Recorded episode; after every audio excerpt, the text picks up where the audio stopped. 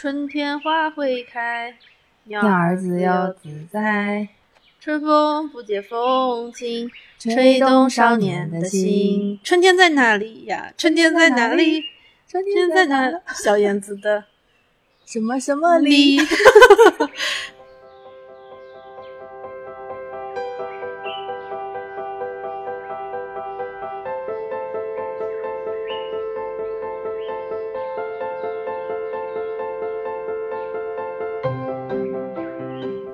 到底在哪里啊？所以就是春天说，在我们的眼睛里。所以说春天必须是万紫千红吗？难道春天不能是黑白吗？对不起，我这是在抬杠。我我就是想，我就是想引出我们今天的主题，我们今天就是想聊，不用勉强装成一朵花。其实是傻？大家好，我是黑土我是 Iris。白云，我是白云，别笑。哎，你你你知道吗？就是有一句谚语说的是“菜花黄，风儿忙”，说的是春季啊是精神类疾病的高发季节。就是说，你本来就有精神疾病，你特别容易在这个时候就是发作。啊，就是会加重它发作的几率。对，就是说它是复发复发率，就是你原来有基础性的，比如说有一些精神疾病，然后嗯会出现一些，比如说攻击性的暴力行为，万物复苏。我那个我那个藏在表象之下蠢蠢动是吗？也在动呢。哦，嗯，我我第一次看到的时候不相信，但是最近，那是跟天气有关系吗？巧，嗯、具体的科学原理我不知道，我只是看到新闻嘛，因为前段时间不是有一些就是就是这种类似的新闻，嗯然后我看到，我当时说，春天难道真的是万物复苏？这个地方万物就把就把它包进去了。对对对对对，另外一方面就是感觉春天又还蛮美好的。我刚刚说的这个意象是不太不太常见，对吧？你会觉得啊，春天明明是一个很美好的时候，当春乃发生，怎么忽然之间就精神病高发了呢？对对对，但另外一方面，春天又是一个就是还蛮美好的，好多诗词里面都有这种描述。嗯嗯，春天应该是各种作品的高，就是那叫什么灵感爆发游春对，嗯，有有游春的话，就会诞生好多好多的作品，包括音乐、诗歌，或者是之前的古诗啊，那些古代的文人们。快快把你们家那个藏着的那个古琴掏出来，我们来开始咏诗。我来拿出我的米酒。音乐起，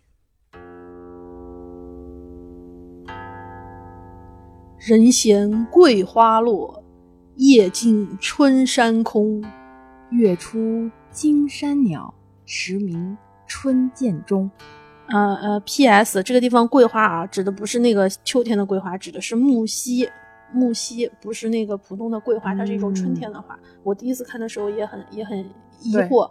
这首诗是王维的《鸟见鸣》。对于春天的第一印象的最经典的一句就是“春江水暖鸭先知，竹外桃花三两枝。春江水暖鸭先知。”嗯，还有那个特别有名那个满春呃春色满园关不住，一枝红杏出墙来。你看啊，就是这三首诗，就刚刚说了，呃，第一首诗是王维的《鸟见鸣》嘛，里面有一句“人闲桂花落，嗯夜静春山空”。第二首诗刚刚说的是那个苏轼的那个“惠崇春江晚景”，嗯里面有“竹外桃花三两枝”。嗯啊，春江水暖鸭先知。第三首是啊、很有名的，是叶绍翁的《游园不值》，里面是春色满园关不住，一枝红杏出墙来。所以桃花、红杏，还有这个就是刚刚说的桂花、木樨嘛，嗯指的就是木樨花，它们都是用植物或者是动物对来体现这种春色。一说到春天，关键词必然就是花花草草。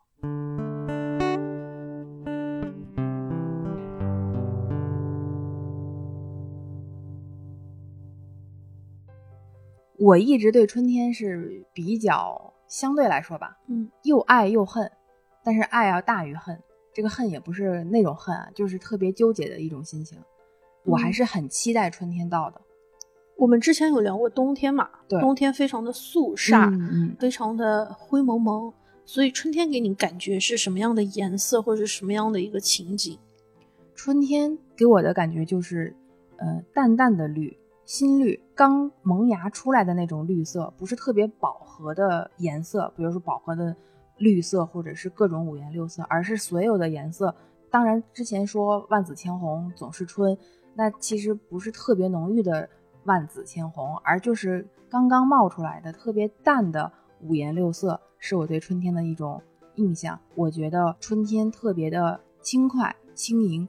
我有一个疑问是，我们经常形容春天的时候都说是春姑娘，嗯我们不会说春阿姨，或者是冬爷爷，或者是冬奶奶那种形象嘛？春天好像就是一个小姑娘，小学生也很喜欢写作文来歌颂春天。嗯，小时候没没少写过。那我们大人们，就是成年人，我们要怎么去歌颂或者是庆祝春天会比较合适呢？我最近发现了一个庆祝庆祝春天的一个好方式，您说，就是逛公园摸树。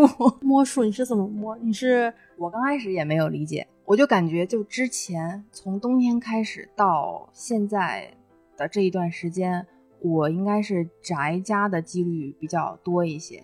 呃，虽然我喜欢宅着，我也不太喜欢走动，我觉得在家里待着也没有问题，但是我就是会觉得自己状态不是特别对，而且随着天气越来越转暖啊，白天越来越长，你就会听到外面就是会慢慢传来这个季节该有的一些大自然的声音，比如说鸟鸣声啊，或者是前前一段时间下了几场雨，你看远远的地方，你会发现有一些淡淡的颜色已经冒出来了。那段时间我就特别想，就特别特别想出去，不光是下楼，或者是我想走远一点。以前没有特别多逛公园的习惯。就是一一想出门就想吃去吃东西呀，或者是去逛街呀，就是很少去大自然。今年格外的想去大自然，我也不知道是不是可能在家憋疯了，还是怎么我们终于到年纪了，开始感觉到那个逛公园的好啊。对，后来慢慢又听到傍晚的时候天还还亮着，所以有很多小孩子的声音会越来越多。它是远远的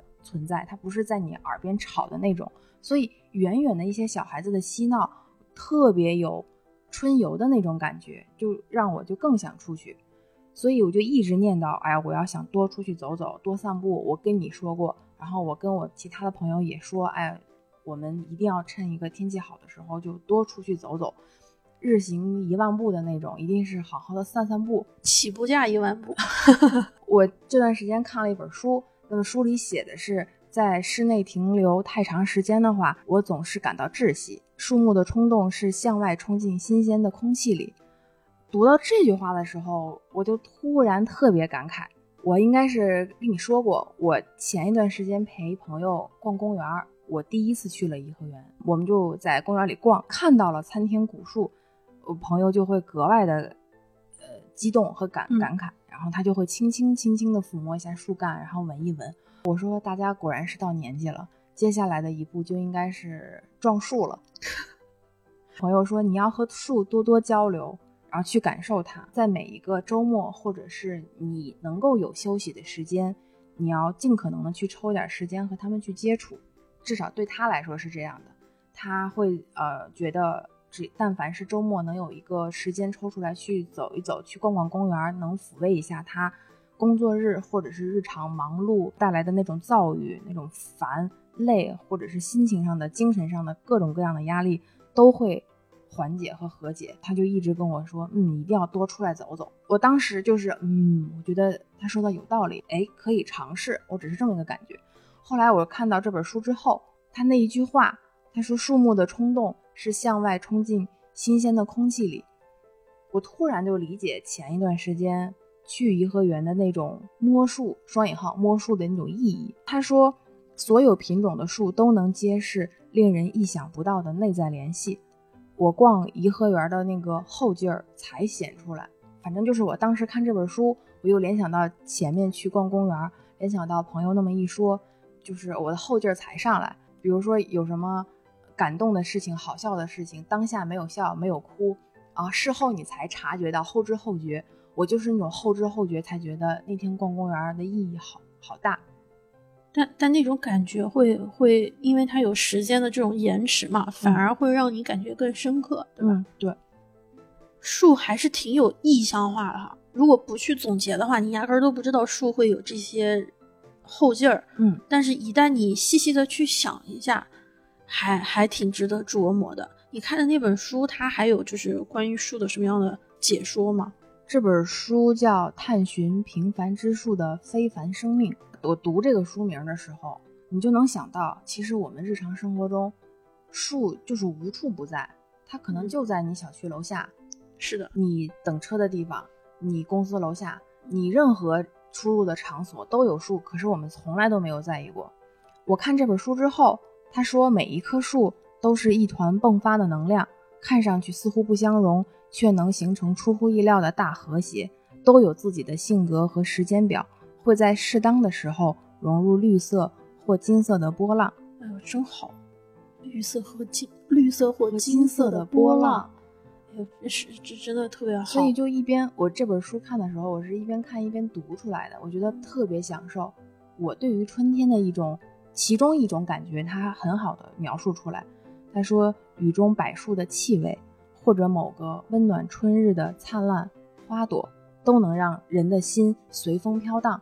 是的，这就是春天的感觉吗？是的，就有的时候走在路上，忽然就是很荒芜的地方，冒出一只那个小野草、小花，嗯，看着就心里感觉立刻不一样了。对，它在摇曳，然后你也感觉你也想跳跳蹦蹦。它在里面大概讲了一些，就是从嗯整体这种大大局上来说。树对于人类的意义起源，我觉得特别有意思。他说，生命之树和智慧树都伫立在伊甸园的正中央。毛利文化中，森林之神是天空与大地的儿子。在维京神话里，宇宙被理解为一棵巨大的白蜡树，叫世界之树。而希腊，在希腊信仰宙斯的祭司们会在多多纳的神殿解读橡树或山毛榉叶子发出的沙沙响声，获得神谕。释迦牟尼是在菩提树下打坐开悟的。说到很多国家会用树来象征，嗯，国家的意义，或者是家国强强壮。对对对对对，树繁叶茂，然后形容大家族也会用这种开枝散叶的这种形象。对对对，而且它，嗯，是除了这种特别大的形象之外，还有那种特别日常生活化的那种意象感。嗯。它也代表创伤或者是纪念吧，就像比如说，嗯，纪念离开的人会选择种一棵树，嗯，包括墓园里面也有很多各种各样的树。我看过一个综艺节目，里面一个嘉宾去看望他的家人的时候，他的家人是在虽然是墓园，但其实是一大片森林，没有墓碑，然后每一个离开的人是一棵树，然后这棵树就以这个人命名。你听过千年古树，一般很少听听什么千年古花，或者是千年古什，千年古啥啥，就这种，就是它它有连续和年轮和你时间的那种沉淀。是，所以也不必就是现在开的多烂漫或者是多灿烂，而是说在那个地方就挺好。之前我看过一本书，说的是那个叫做诗境植物先生，嗯嗯，他当时说植物的时候，他说。嗯，因为一般分为，比如说动物，一个是植物，嗯，但是如果你是一种植物，你其实是不能动的。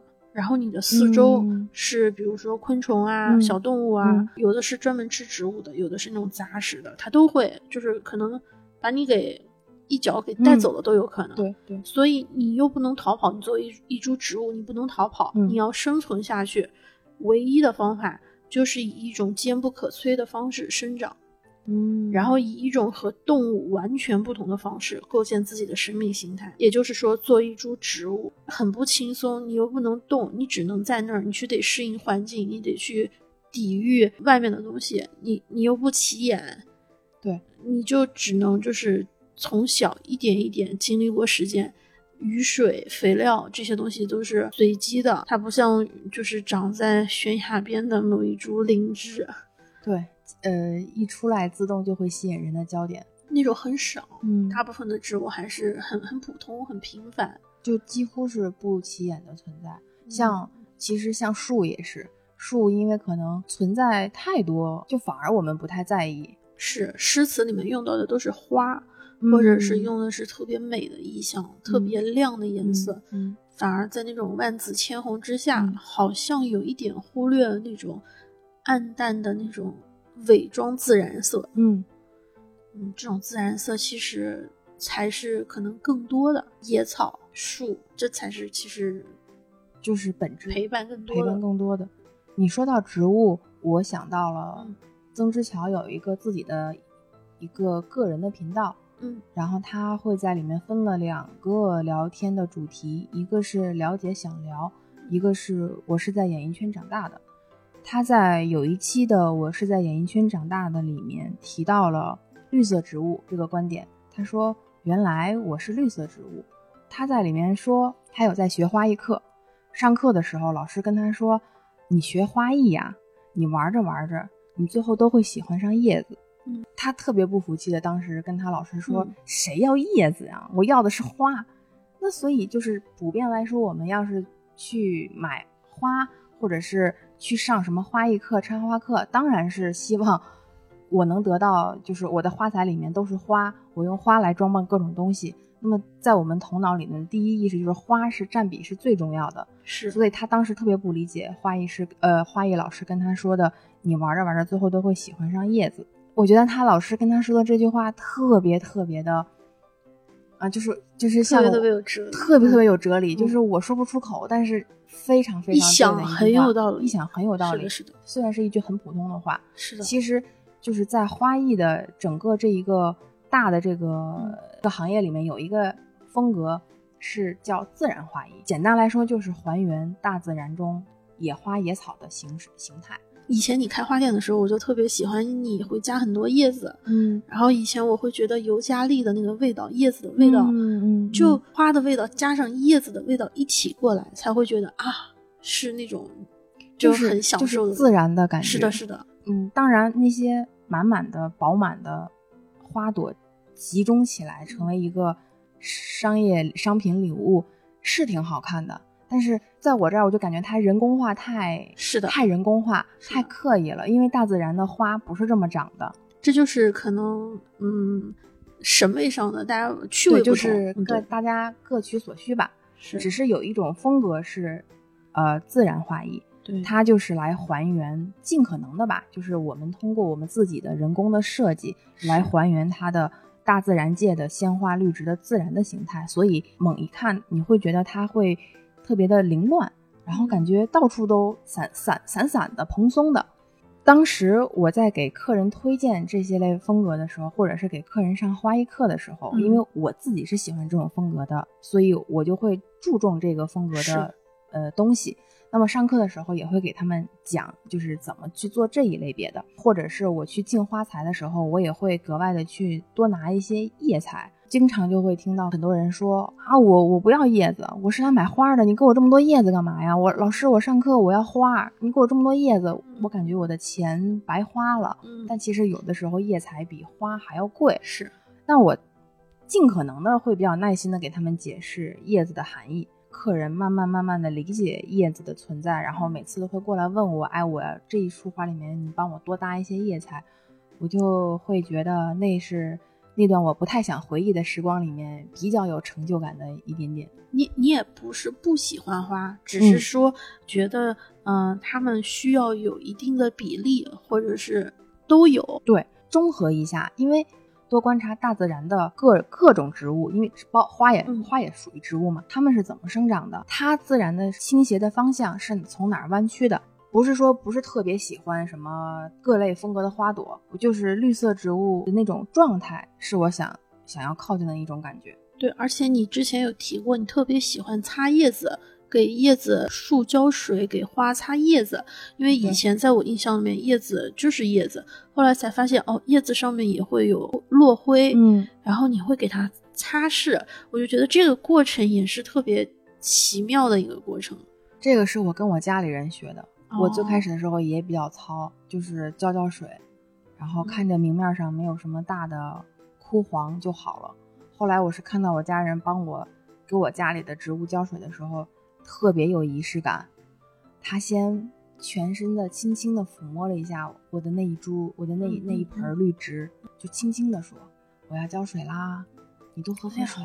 然后就会一片一片的把我的那些，就是因为叶子比较大片嘛，就擦擦了以后要浇水，水呢还不能是嗯刚接的水，刚接完的水要沉淀，对对，沉淀之后你再去浇。家里人就跟我说说，你以之后你每次要给你的绿植浇水的时候，你都要轻轻的抚摸它，它就知道你在关心它。是我之前真的是太糙了啊！我我外婆之前也喜欢养花，因为南方嘛，尤其是养那种兰花、兰草，嗯，然后它就是你要给它不停的换盆儿，嗯，我们家就有一阵儿啊，就是那种酸酸的味儿，就是土的味儿，就是他加肥料，然后在阳台上，嗯，他把。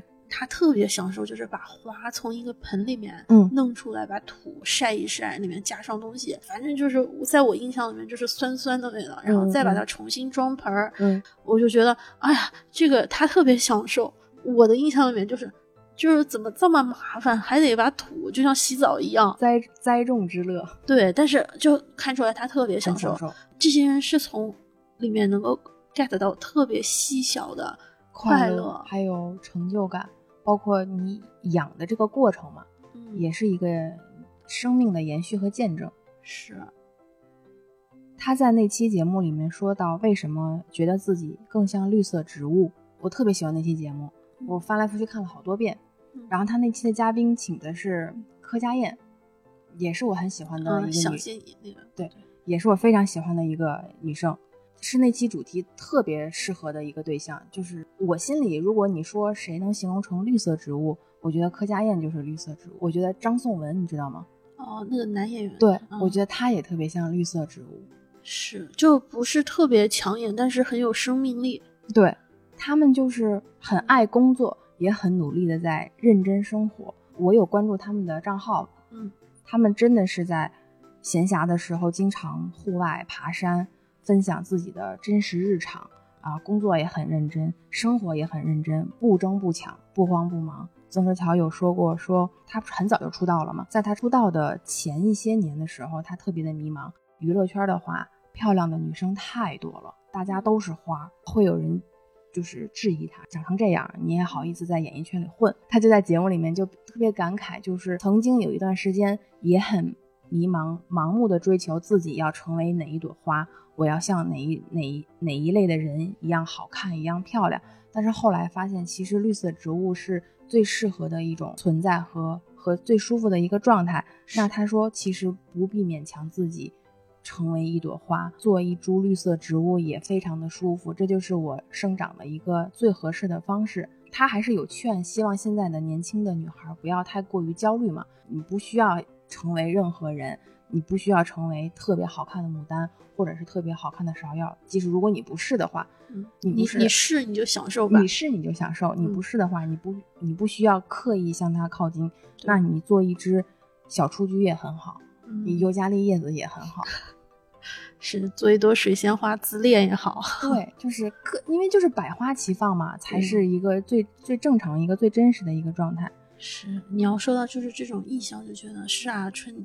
春天那么多种花，就是每个人都是一枝不同的花，对吧？我们之前口头禅也说了嘛，要浇灌所有的不毛之地，长出属于自己的花。自己的花，嗯，我我我对他现在还蛮有兴趣，我要回头去看一下。我特我我很推荐你看。当时我看这个这一集的时候，我心里的感觉是说，如果我在上大学的时候，或者是嗯刚毕业的那几年，能够看到这样的解读。那就更好了，因为因为现在我我已经很坦然了。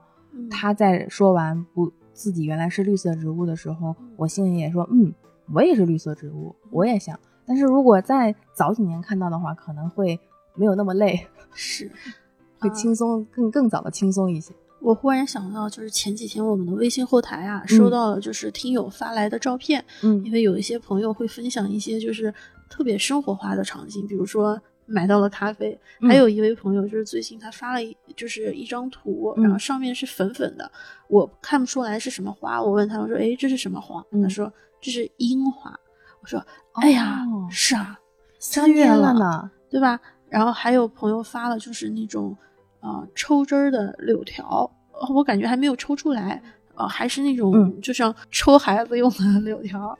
藤条是吧？对，我觉得就我想到的是那什么，然后他说：“你看春天来了呀。”就是我们的听友特别温柔，说分享给你们晚安。然后我就隔着屏幕看到了樱花和这种柳树，我就感觉嗯，是哈，到了这个该来的季节了。果然，就是一提到春天，就离不开樱树和柳树，正好可以成为又爱又双引号的恨的两种是是是，又爱又恨，特别对，嗯，探索平凡之树的非凡生命里面，他也有讲了樱树，嗯然后也有讲了柳树，樱花，就是来樱花，去等于的也春，天，就是感觉就是这样。然后他在书里面说到，其实就包括我们日常的认知，也会认为樱樱花的盛开，其实就是很多国家或者是一些国家宣告正春天正式的来临。嗯那么大家肯定要为樱花的到来要要庆祝，樱花的到来就是春日聚会的邀请。那么春游也由此就拉开了帷幕。樱花就像樱花雨一样，然后渐渐的渐次的染红，渐渐的就消逝。你必须在这段时间里面，它还不像昙花，因为大部分人都看不到昙花一现，大家都看不着。樱花大家都能看到，所以大家都会蜂拥而去。比如说北京的玉渊潭，还有武大，就武汉大学，嗯，嗯就是那去打卡的人特别特别多，因为大家都知道，除了这段时间，渐渐的就没有了。没错，我在书里面发现一个有意思的现象，就是我们要是去赏樱，或者是我们日常理解的赏樱，应该就是邀请了几个朋友，然后一起去春游啊，去放松，然后你在樱花树下轻声的交谈，或者是拍照啊，看看樱花飘落，或者你可以准备一些零食，一边吃喝一边去赏樱。就是一个非常悠闲和放松的这么的一个赏樱的一个方式。而书里面作者说到另外一个，我特别想，如果以后有机会的话，可以感受一下。他说，美式赏樱不是人与自然的安静交流，而是很热情的、有社交性的，就是出乎意料的，很非常富有运动性。就是在樱花盛开的那一段时时节，会举办跑步比赛，赏樱跑步比赛，一边赏樱一边给跑步者打气，我觉得还挺有意思的。是，我觉得就是要有那种动，一动嗯一静。你还记得那个《银魂》里面有一集，就是我的那个 CP 啊，嗯总务和神乐在樱花树上，就是就是那种就觉得特别好。你享受它，但是你别那种安安静静的那种很好，但那样对我来说有点感伤了。嗯，我就觉得大家开开心心的，那我觉得这个是热合你热闹闹的，是那感觉都特好。对，就是变得热闹，还变得具有社交和运动运动气质。虽然他要走了，但是我们庆祝一下对他最美好的时对候。对对，嗯大家追随着樱花而来的那种感觉特别好。是是，樱樱樱花和樱桃有关系吗？就是有一些品种的樱树啊，哦不是所有的不是那种观观赏性的对对对，不是所有果实性的。对，他在书里面说到，要是有一些有生意头脑的果农，当然他书里的背景是以欧美为为为背景，所以他们的习惯是以他们那边的当地的生活习惯，所以他们会，呃，有一些有生意头脑的果农会出租樱桃树。那么这样的话，你春日可以赏樱，等到七八月份，七月份的时候，你就可以现摘樱桃果实，就是让你省去了你自己种一棵树，嗯等它成长、开花、结果，嗯而是加快了嘛，嗯提前就给你准备好了，你到时候只需要收就行了。他会说是大家没有耐心了吗？还是过于着急，就等不到一个过程，而是急于的想要结果？还是说这是因为生活习惯或者生活方式过于忙碌和紧张？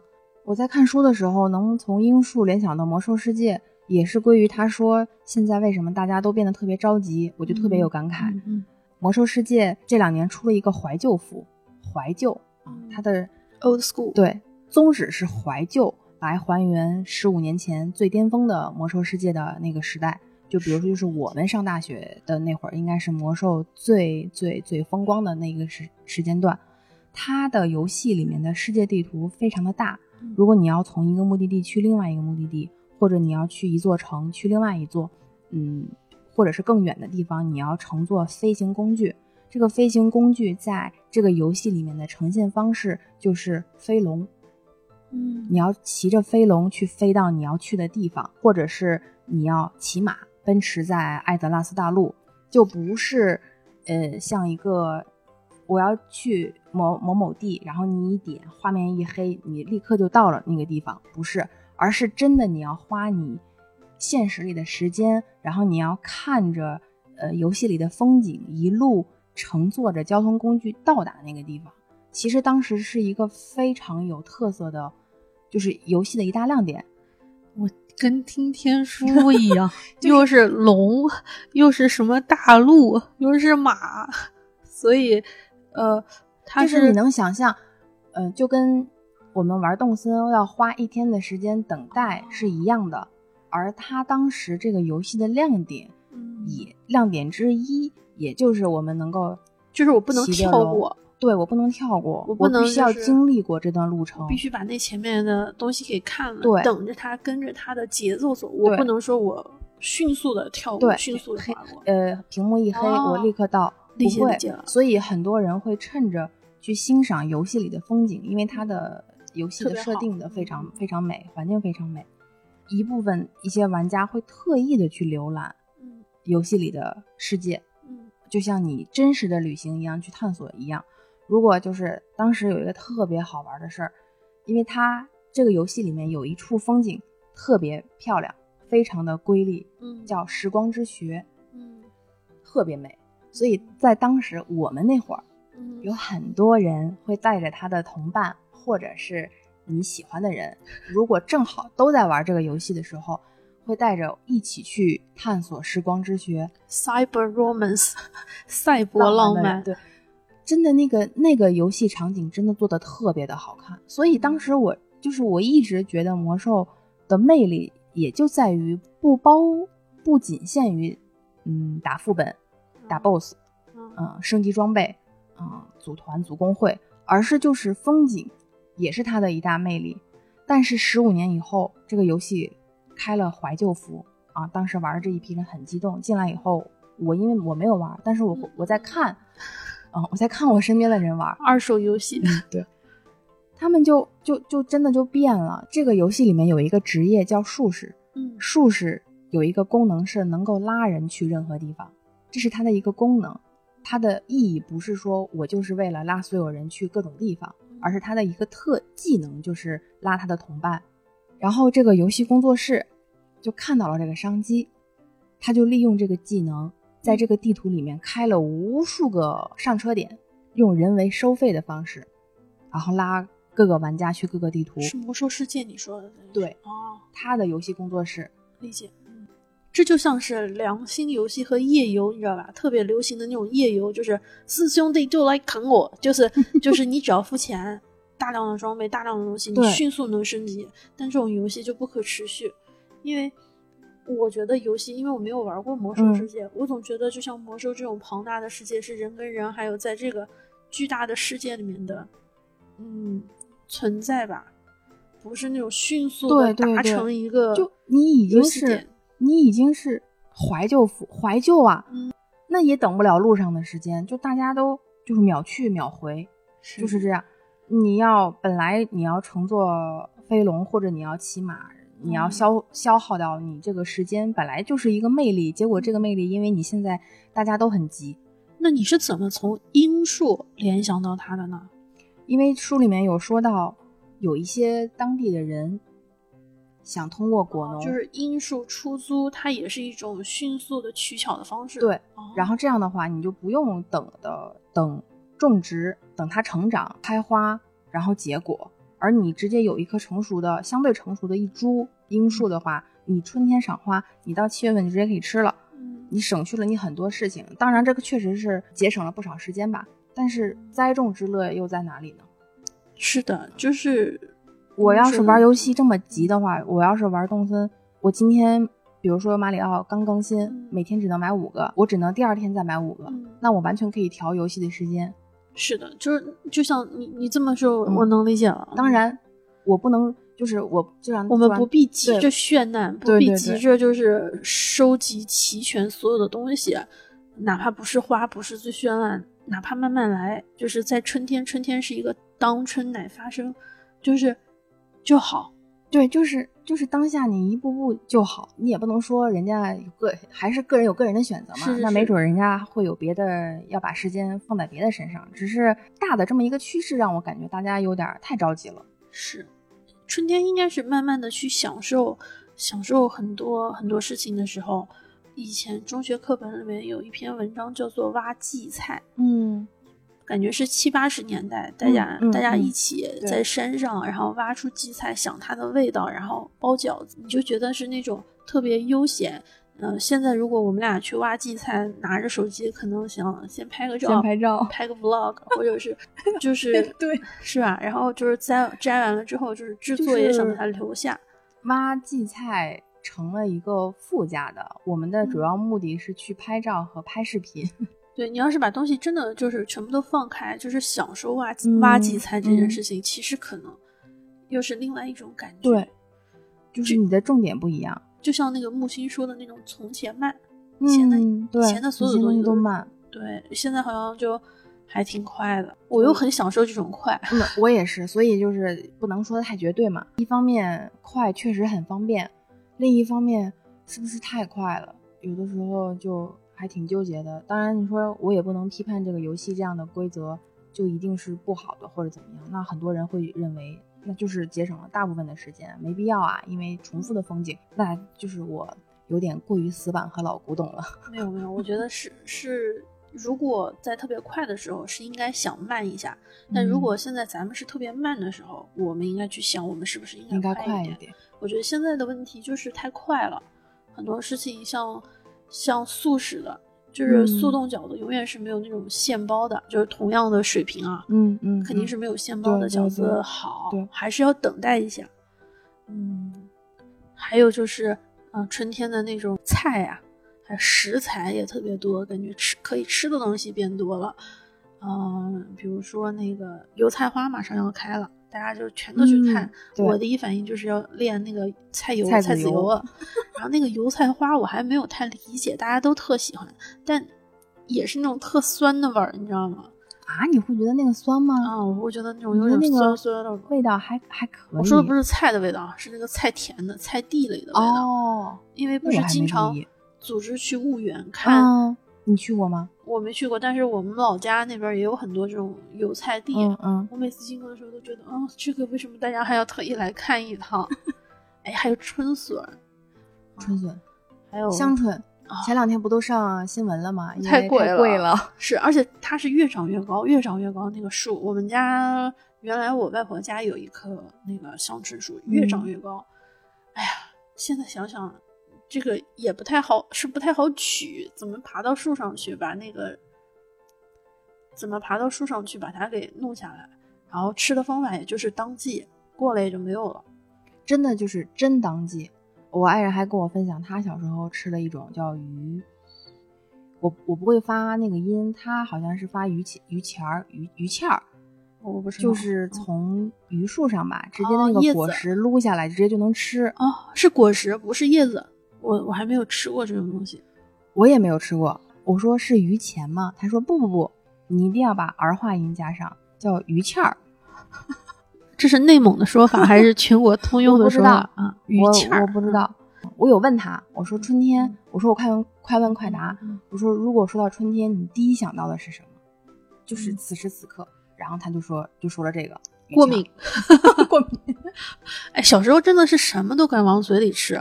我们以前还吃过一种花，就是花一撕开，里面有点甜一甜甜甜的东西，然后我立刻就可以吃。还有那种就是像树莓一样的小梅子，我也吃过，哦，还有那种酸酸的那种，有一个杆子，把那个杆子剥开，然后中间是那种像树枝儿一样，特别细，就吃那种。都敢吃，也不怕过敏。那时候不怕，现在是个敏感。现在对啊，那时候还把花给打开，就是吃那个花里面的什么东西。现在已嗯经想不起来了，嗯好久也嗯没吃过了。嗯，那现在就是我去一趟植物园，我不戴口罩，有的时候都会过敏，然后就会打喷嚏、流眼泪。看到那个气象北京说，今年的春季的北京的花粉季是提前到了，好多人的鼻子已经提前感知到春天的到来。对，春天其实也有很多就是这种，哎呀的时刻。对啊，所以刚说到你说樱树和柳树嘛，嗯然后我说这就是又爱和又双引对号的柳恨絮的那个柳絮真的嗯，太抓狂了。还有毛毛虫，毛毛虫是柳絮吗是杨树呃，对，杨杨树对对对就我看地上开始落毛毛虫了，我就知道春天来了。对对对对，对还有你说那个柳树的那个柳絮，就它就直接往你的眼睛、鼻子里面就是飞过来。我一度特别痛恨，我就说为什么这个地方要种这么多柳树，而且现在也不处理。后来我就查了一下，好像是一八年还是一七年的有一份报告，回头可以贴在那个文章里面。他说，因为还是取决于历史和地理因素吧，在最早年的北京，柳树是立了功的，然后包括像北京处于的这个地理位置，那么。为什么说啊？大家为什么不养梧桐，不养樱花，不养银杏？为什么就要养柳树和杨树？这样就是容易产生柳絮和羊毛絮。它就是这两这两种品种的树更适合于这个地段生长，且发芽快，落叶晚，嗯，能够大大的提升了北京的绿色的那个覆盖率。如果是银杏啊、樱花呀，它们太短暂了。以前读书的时候，一到春天都不敢出门，那个沙尘暴啊，特别特别厉害。对对对，这几年已经好很多了，但是就有雾霾了。这两年又越来越好了，然后还是希望它能够越来越好吧。所以树对我们太重要了哦，好重要。觉得我下一次去公园一定要好好的去观察观察树。哎，每见一棵树，你跟树鞠一个躬，谢谢，然后一个园子逛下来。今天的今天的健身任务完成了，一箭双雕哦，又健身，又感又感又感又感谢了树，又接触了大自然，然后回家开始打喷嚏，阿秋阿秋，哇，真是一个复杂的春天呢！啊，春寒料峭已已然过去，接下来的接下来就是期待和希望。总归我还是喜欢春天的。所以，我们从春天里面学到的是，不必勉强成为一朵花。嗯，做绿色植物也挺好，慢慢来也挺好。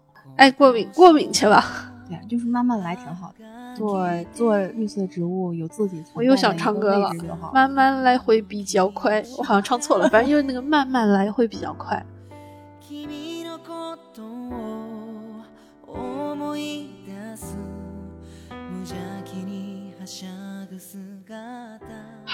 那我们今天的节目暂时就先到这儿。祝大家享受春天啊！想就祝大家不要过敏啊，对，少过敏。祝大家春捂秋冻，健健康康。我们每一期的主题就是健健康康、开开心心、开开心心。我们多么的养生啊！养可养了，嗯，就拜拜了。春天快乐，拜拜。春天快乐，拜拜。